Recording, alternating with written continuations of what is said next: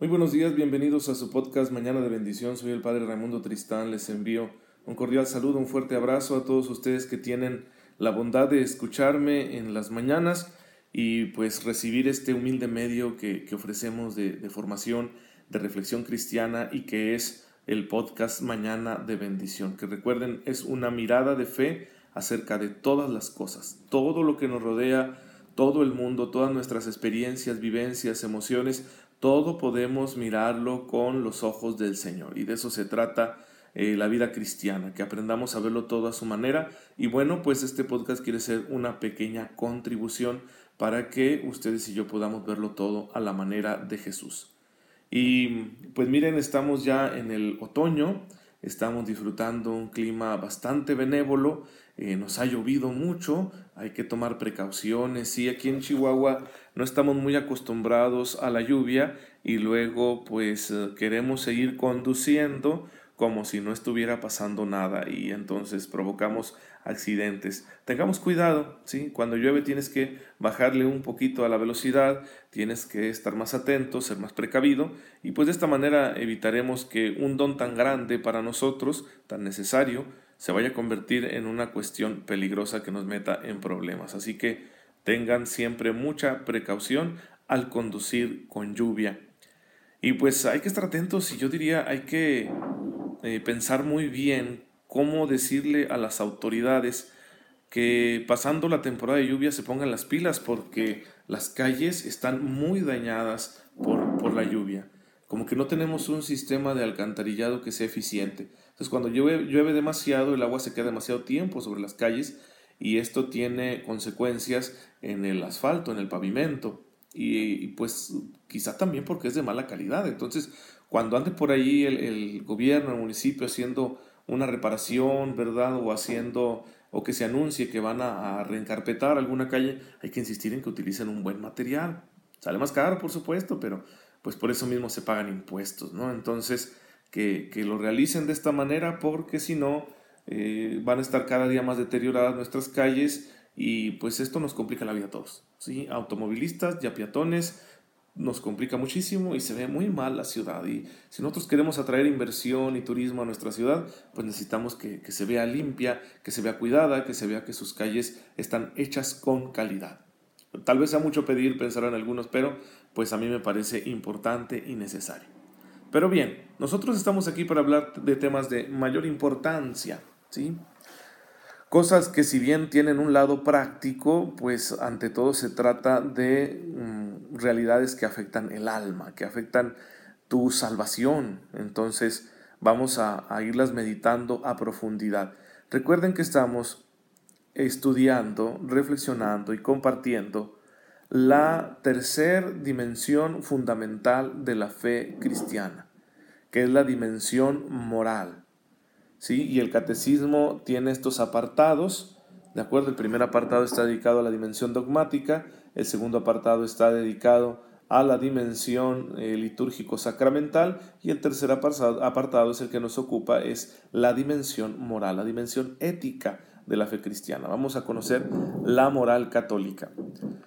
Y hemos dicho ya algunas cosas. Una de las eh, cosas que hemos señalado aquí son estas cuatro ideas que nos ayudan a entender por qué nuestra religión tiene una dimensión moral. Primero, las recordamos brevemente. Lo primero es, nuestra fe, nuestra religión es mucho más que una moral. No se reduce a una moral, mucho menos a un código, ¿sí? Nuestra fe no es tener un código donde todo está ya hecho, escrito, donde tenemos las recetas para todo y por lo tanto solo hay que seguirlo a rajatabla. No, no se reduce a eso, es mucho más amplio. La naturaleza de nuestra fe, de nuestra religión es relacional, eminentemente relacional. Se trata de conocer a Dios para relacionarnos con Él, para tener una amistad con Él. La meta es la comunión con nuestro Dios de amor. Luego, la segunda idea es que si bien nuestra fe, nuestra religión no se reduce a una moral, sí que incluye un programa moral, sí que tiene una dimensión moral y es muy importante. No podemos quitársela porque estaríamos mutilando nuestra religión y nuestra fe. Lo que creemos, la relación que vamos teniendo con el Dios que se nos ha revelado en Jesucristo, pues tiene que reflejarse en nuestra manera de vivir, en nuestra conducta, y eso es la moral. Y tercera idea, este programa moral va más allá de los diez mandamientos. ¿sí? Recuerden que en el Antiguo Testamento el pueblo de Israel tiene una moral que se centra en la observancia de los diez mandamientos, que ya los conocemos. Por supuesto, para nosotros como cristianos, eh, los diez mandamientos tienen validez perenne. ¿sí? Nosotros tenemos que observar los mandamientos. Por ahí empieza en el diálogo de Jesús con el joven rico, le dice, cuando el joven pregunta, ¿qué tengo que hacer para tener vida eterna? Jesús le dice, pues cumple los mandamientos.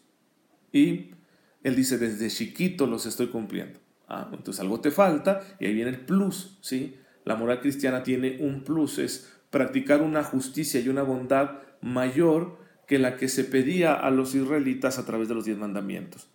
Y por eso Jesús va a ser muchísimo más exigente. El programa moral de Jesús lo vamos a encontrar principalmente en lo que se llama el Sermón de la Montaña, capítulos 5, 6 y 7 del Evangelio de San Mateo. Y la cuarta idea es importantísima y es de la que vamos a hablar hoy. Es que nuestra vida moral es una respuesta a una llamada.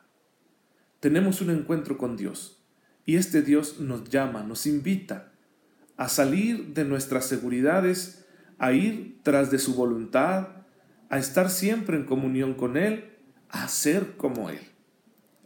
Y eso pues indica que no se trata de un código externo que yo acepto porque me es impuesto. Como diciendo, mira, Dios dijo aquí esto, aquí está, y tú lo tienes que vivir, ¿verdad? A ver cómo le haces, y, y no hay de otra. No, es que yo he dicho que sí a un llamado. Y por lo tanto yo me he comprometido. Miren, hermanos, la mayoría de las veces que tenemos problemas con la moral cristiana, que nos cuesta mucho vivir lo que Jesucristo pide en términos de moral, es porque no estamos siendo conscientes de que estamos respondiendo un llamado. Y sentimos que nos imponen, ¿sí? Una serie de reglas que a veces ni siquiera comprendemos y por eso nos cuesta muchísimo portarnos cristianamente, especialmente cuando el mundo va por otro lado, ¿no? Y nos sentimos presionados, pues porque queremos vivir como todos, es una tendencia natural. Bien, pero cuando uno entiende que la vida moral que yo estoy viviendo, que yo estoy ejerciendo, es una respuesta, un llamado. Es decir, lo estoy haciendo porque quiero, porque yo dije que sí al llamado.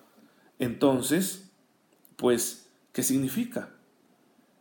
Que yo me comprometí, que yo tengo la culpa, por decirlo de esta manera, es decir, yo dije que sí y por lo tanto, pues si dije que sí, me van a pedir que sea coherente. Entonces hay que pensarla muy bien, ¿verdad? Y hacernos conscientes de que estamos respondiéndole al Señor. Un Señor que nos ama, ¿sí? Dios que nos ama, que nos redime, que nos perdona, que da la vida por nosotros. Y bueno, luego Él nos propone, mira, yo he hecho esto por ti. Y si quieres tú encontrar la felicidad de ir al reino, entonces este es el camino. ¿Qué dices? Y se supone que tú y yo, como creyentes, como discípulos, hemos dicho que sí. Y nos va a costar bastante. Una de las cosas que Jesús señala como parte fundamental de su mensaje moral es lo que se llama la regla de oro. La regla de oro es una verdad a la que podemos nosotros llegar con el uso de nuestra razón. ¿sí? No necesitamos ninguna revelación religiosa para entender la regla de oro, que es no le hagas a los demás lo que no quieras que te hagan a ti. Por eso muchas culturas, filosofías y religiones han llegado a la misma conclusión. En Jesucristo, tenemos una formulación un poco distinta, que es en Mateo 7:12, donde Jesús dice, traten a los demás como quieran que los traten a ustedes. Jesús está incluyendo de esta manera, ¿sí? La moral natural. La moral natural que todos tenemos simplemente por el hecho de ser humanos. Jesús la incluye en su programa moral. Y así nos está diciendo que busquemos hacer por los otros lo que nos gustaría que los otros hicieran por uno. Fíjense que alguna gente le llama la atención que su servidor, lo digo con toda humildad, pues no le cuesta ser paciente con, con personas con las que tradicionalmente uno es impaciente, ¿sí? Por ejemplo, se me acercan mucho las personas que andan alcoholizadas, ¿verdad? Dios los bendiga. Se me acercan mucho las personas con problemas mentales. Se me acercan mucho los niños down. Se me acercan mucho este, las personas que piden en la calle, que se encuentran en situación de calle, ¿verdad? De marginación. Y por lo general, por lo general, miren, sin juzgar a nadie, por lo general no les ponemos atención. Porque sentimos que no, no nos van a decir nada importante, nada interesante, ¿sí? Y también porque nos sentimos incómodos, decir, pues de qué le hablo a esta persona, ¿no? Que, que no anda en sus cinco sentidos. Bien, a mí no se me dificulta. Y la gente me pregunta, ¿por qué, padre? ¿Cómo? Fíjense que es por la regla de oro, ¿sí? Porque yo digo, ¿y si Dios permite que algún día yo esté así? Si Dios permite que algún día yo esté en la calle pidiendo limosnas, si Dios permite que yo algún día esté enfermo en mis facultades, si Dios permite que algún día, ojalá y no, ¿verdad? Pero, ¿y, si Dios permite que, me llegue un vicio así y me vuelva alcohólico y ande alcoholizado, ¿verdad? Ahí por la calle, yo quisiera que si llego a estar en esa situación, me gustaría mucho que hubiera personas que me escucharan. Entonces esa es la regla de oro. Lo que yo espero para mí, lo hago con los demás. ¿sí? Lo que yo espero para mí, lo hago con los demás. Y por ahí empieza. Lo que Cristo ha hecho por mí, yo quiero hacerlo por los demás. La misericordia que Cristo ha tenido conmigo, yo quiero tenerla con los demás. Ese es mi compromiso moral. Como cristiano, como católico, esa es mi respuesta de fe. Decir, Señor, tú me amas y tú has dado la vida por mí y tú perdonas mis pecados. Siempre que, te pido perdón, Señor, yo sé que, tú me perdonas. Entonces, yo, yo, tengo que hacer lo mismo por los demás. Si mi conciencia me reclama, mi corazón me impulsa a que haga lo mismo por los demás. Claro, eh, que seguimos trabajando en esto porque pues aún no ha muerto completamente el hombre viejo en mí y tengo soberbia y a veces tengo enojo y tengo pereza y no actúo como cristiano y de eso debo corregirme. Pero el movimiento principal allí está. Estoy optando por una determinada moral ya que estoy respondiendo a un Dios que me ama y me perdona y que ha hecho grandes cosas por mí. Por eso San Pablo en la carta a los Efesios, en el capítulo cuarto, versículo primero, nos va a decir, vivan conforme a la dignidad de la vocación que han recibido. Vivan conforme a su llamamiento. ¿sí? Si el Señor te está llamando a que seas su hijo, si el Padre te adopta como hijo, el Señor Jesús, nuestro Redentor, te está llamando a ser su discípulo, su amigo, alguien cercano a Él y que por lo tanto se parezca a Él. Y dice la doctrina de la iglesia que somos templo del Espíritu Santo. Por lo tanto hay que vivir conforme a esta dignidad. No podemos hacer cualquier cosa. ¿sí? Es que yo veo que aquel otro se porta mal y pues sí, y es muy feliz. Y es que no importan los otros. Lo que importa aquí es que el Señor te está llamando a ti. ¿Qué te pide a ti?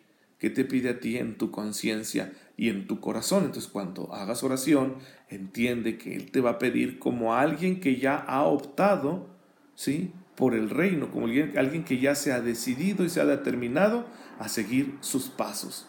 No te va a pedir como a uno cualquiera que tal vez no tiene, no ha tenido la oportunidad de conocer su amor. Entonces hay que entender bien que es una respuesta personal a una llamada interior. Hay que vivir conforme a la vocación que hemos recibido de hijos de Dios y no como hijos de la mañana, ¿sí? Entonces, pues cada quien, ¿verdad? Póngase su saquito, decir, a ver, en qué aspectos de mi vida yo no estoy viviendo conforme a la vocación que he recibido, porque ahí el Señor me está invitando también a que me corrija, a que me convierta, y para ello me da su gracia todos los días. Como pueden ver, hermanos, este es un tema muy interesante. Bueno, espero que lo disfruten y que les sirva en su vida diaria. Cualquier duda que tengan me la pueden hacer llegar a través de Facebook, me mandan un inbox en mi página de Padre Ray. Y recuerden que ahí siguen los links para, que quienes, para quienes quieran servir, perdón, recibir el podcast a través de WhatsApp o a través de Telegram y tenerlo ahí a su disposición para cuando quieran escucharlo. Bueno, hemos terminado, no nos alarguemos más y démosle gracias a Dios. Padre, te bendecimos por el don inmenso de la vida y por el don aún más grande de la fe y la salvación. Ayúdanos, Señor, a corresponder a todo el amor que tú nos muestras con decisión, aunque nos cueste, sabiendo primero que tú estás con nosotros y que la recompensa es eterna e infinita. Por Jesucristo nuestro Señor. Amén. El Señor esté con ustedes. La bendición de Dios Todopoderoso, Padre, Hijo y Espíritu Santo, descienda sobre ustedes y los acompañe siempre. Qué gusto estar en contacto con ustedes una mañana más. Eh, recuerden siempre rezar por su servidor. Se quedan con Dios. Disfruten mucho su día.